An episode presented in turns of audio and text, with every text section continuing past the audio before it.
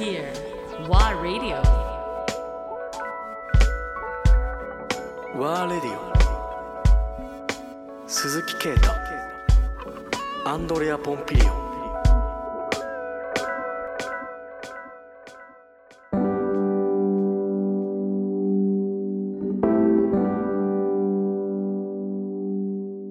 僕があの学んでた時代というのはね、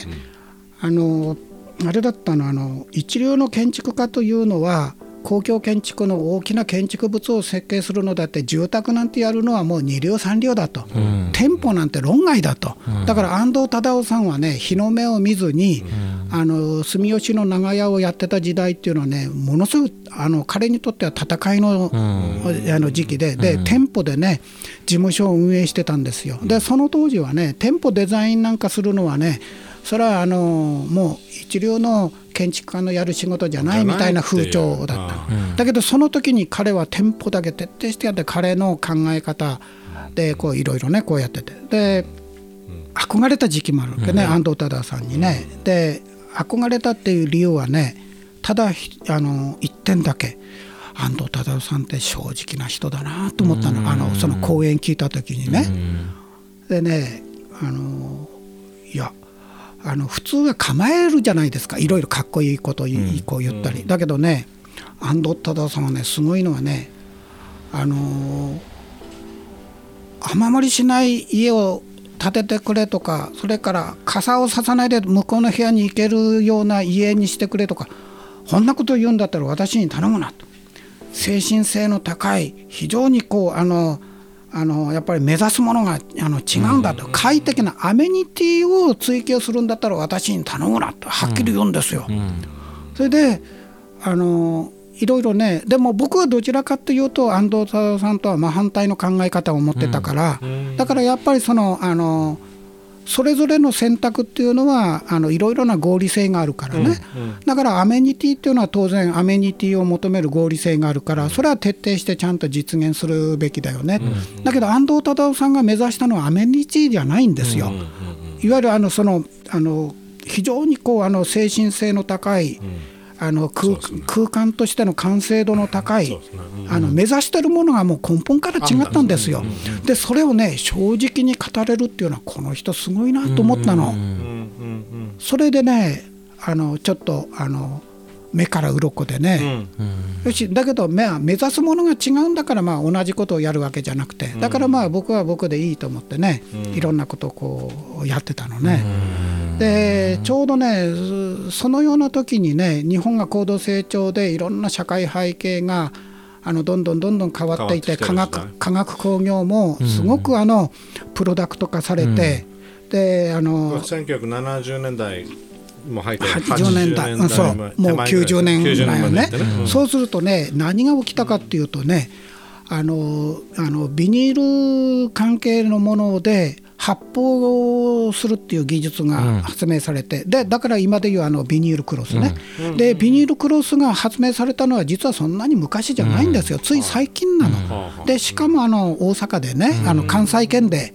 でそのスタートのあたりから僕実はちょっと関わっていろんなこと面白いことだからねやってもやってもいろんなことやれたわけ、だからねあのほら首からねデータさんも今日首からカメラ下げてたけど、はい、首からこうやってカメラ下げてね飛行機に乗ってねケルンとかねミラノの見本市に行ってこうで街でもこうやって写真撮りまくりでね。でこれでまああのなんとかとか言われてまあそういう姿を随分まああの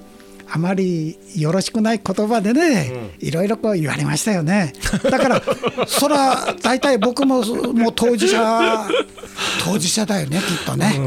だけどね、一生懸命写真を撮ってね、その当時はスライドだったから、今のようなデジタルじゃない。で、スライドにしてね、そうそう、それでこう撮ってね、ライブラリーたくさん作って、でそれを元にしてね、例えばヨーロッパだったらね100年ぐらいかかってペンキを塗り重ねて塗り重ねてあの独特の風合いのぬくもり感のある壁に仕上がる、うん、それをね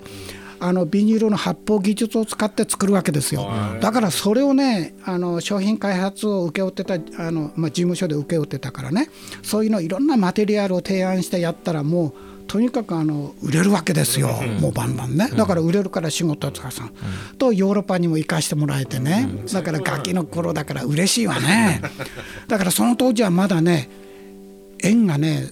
固定で360円の時代からね、イタリアはリラの時代ですし。リラ。そうあそうだで日本はそう。で日本はまだね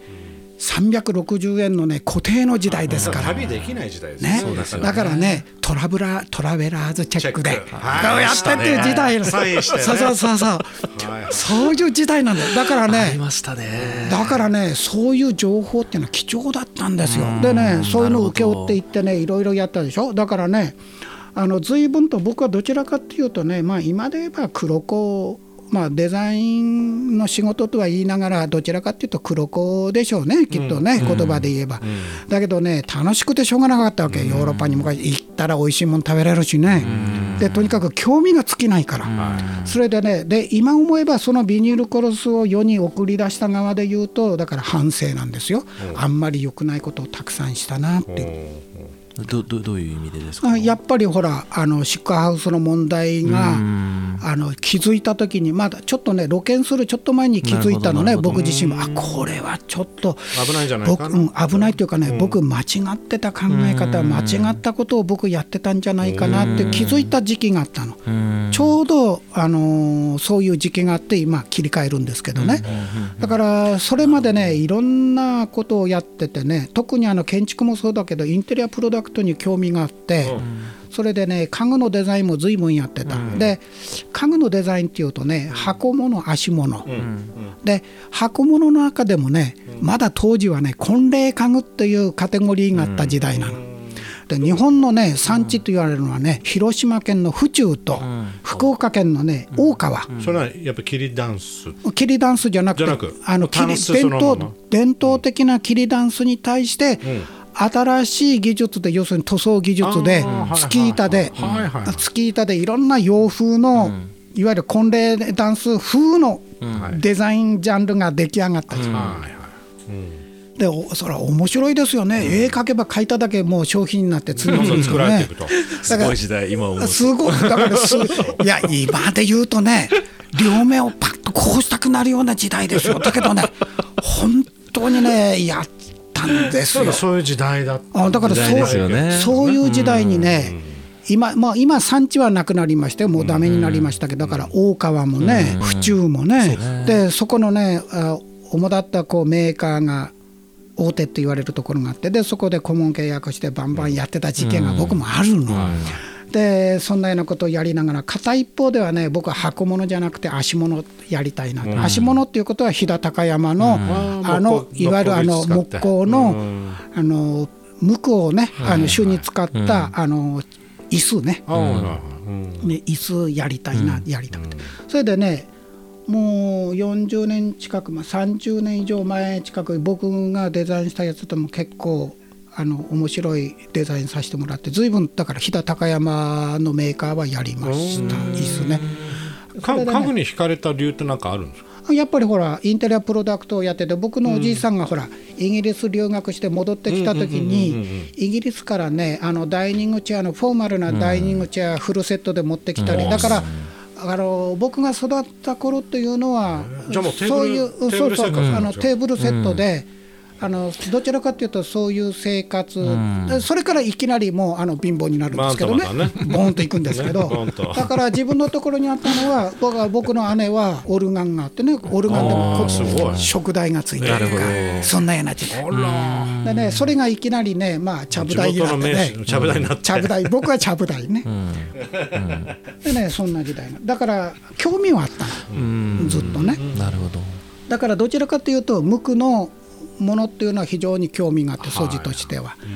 でまあ田舎暮らしだから当然ほらあのもう周り山って言えば山森って言えば森、でそういう中でずっと育ってるから自然とその中でね日常的な、あの遊びの場であり生活の場含めて森っていうものの、こうあの生活感は持ってたのね、ただそれが大人になって大阪に出てからは途絶えるんだけれども。金平さんだけど、その岐阜の方の、まあ飛騨、飛騨の方でね。飛騨高山の方で、木工にまた触れることになって、うん。気がつきがまたなんだろう、うん。芽生えるというか、あのね芽生えるっていうかね、うん。自分がやりたかったこと。これだっていう。のうん。やりたかったことがやっぱりあるわけ、うん。そうするとねそこでそこで見たものはねあのー技術の優れた職人であればあるほど決めつけが強いんですよ、うん。だから僕そ例えばれはどどういうことなんですか、ね、が。例えばやってはいけないとか邪道とかっていう言葉で言うとうんうんね、うんなんでこんなあの面白いことできるはずなのになんでやらないのかな、常識みたいなものがに支配されちゃうというかだから悪気はないと思うんですね。それはだけど代々続いている考え方ではな大く体でもないんだね。意外と。でねうん。その時に僕飛騨高山で今でも忘れないやったのはね、すごくね背中に沿いのいい曲面のね無垢の椅子なんですよ、はい。無垢の椅子デザインして。でね。ねそれねみんな最初はやりたがらなかったんだけどね綺麗な家具ができたんですよ、でねその時に実はぎあの技術も一緒に開発しただからなぜかっていうとその木材っていうのはこうでこうでこうでだからやってはダメなんだっていう結論に導く人と、あだけど面白いねやってみようか。だけども木材っていうのはこういうこういう特性があるから、これをじゃあどういうふうにそれを制御するかとかね、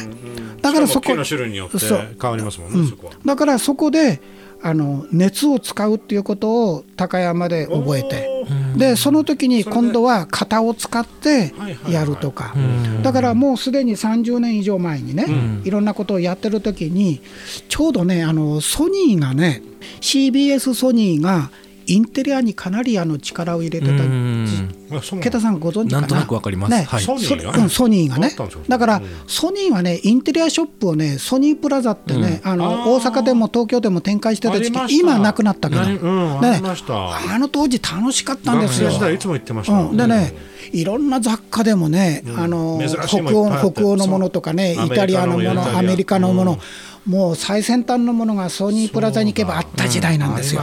ね、それでね、ソニープラザがね、ソニーがね、あの、あの、あのほら、あの椅子をやりたいと。うん。それでね、あのシェーカー。うん。でシェーカーの椅子を通信販売でやるっていう話があって、でそれをね飛騨高山のメーカーが作るっていうところになってね当時ね、藤門さんって言ってねシェーカーのその家具のデザイナーとしてはね著名なすごく素晴らしい人が北海道で活躍してたら時期があってちょうど重なって、でちょうどねまあそういう人たちとの、まあ、メーカー通じたご縁でちょっと僕もデザインしたりなんかして、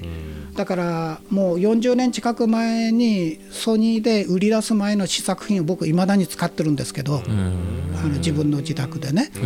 あのでねやっぱり素晴らしいんですよ。やっぱりあのでその時にねあのいろんなことを木のことをもうあの勉強させてもらったのが、一見パッと見ただけではね、わからない全く同じように見えるんだけどもあのその木の構成する例えば柱なり足なり例えばこういう曲げこう曲線のデザインが多いのねシェーカーはね、特にあのテーブルの足なんていうのはこういう曲線なの、そうするとね平面のところと曲線のところと主になる軸のところと、あのあのスポークのところとかね実はね同じならなきでもね産地が違うの。で産地によってこれは非常に木目が綺麗であの通直性があっていいっていうのとそれから粘り強い、あの大きい材料取れないけどすごくこう例えばあの折れにくい割れにくい。だから同じ奈良の木でも同じ目で見たらあんまりわからないんだけれどもだからそういうものを材料をコーディネートするということもその時にね学んだの。だから同じ同じ一つの椅子でも部位ごとに、あの同じ奈良の木であっても産地を産変える。で産地特性があると。でその産地特性と同時にその木材のその生育条件とか環境が違うから内部応力が違う、だから内部応力が違うからこのこの場合の材料はこういう例えば内部応力の関係から判断をすればこれはこういう変形が生じる。だからこういうふうに使うとかね。そういうそういうことをいろいろと教えてもらった時期が。だから非常にあのシャープでシンプルなデザインほどそれは厳格に守らないとうん。チープになるとうん。いうこともその時もだからあの慶太さんに初めてほらカッシーナのね、はい。あの話をお伺いした時でも、もう僕すぐに自分の中では理解できたのは、うん。カッシーナのようなああいうデザインであればあるほどそういうその素材うん。ディティールうん。あの妥協したらダメなんですよ、うん。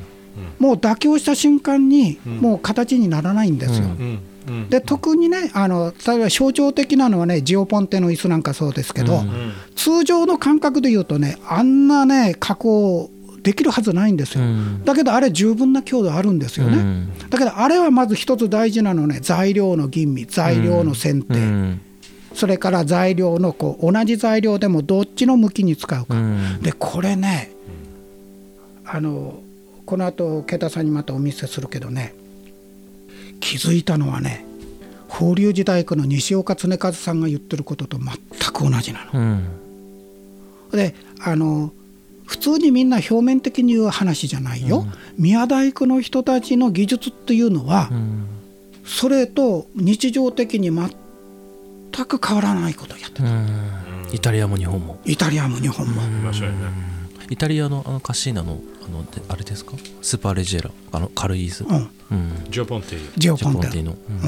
だからあれねあのー素晴らしいっていう人たくさんいると思うね、うん。で好きだっていう人もいると思う、うだけど怖くて座れないっていう人もいるのも事実、うん。だけどもあれ壊そうと思ったら大変よ。うん。うん。そんな強度すごいんですか？すごい。うん。すごい。やっぱり見た目はもうなんかひ細いじゃないですか。うん。ものすごくだってほら女性でもね女性でもねスラッとした細身の人が弱いかって言ったらそうじゃないじゃないですか、あーなるほどまあ、結構こっち負ける時もあるしね。腕力でも負けるからね。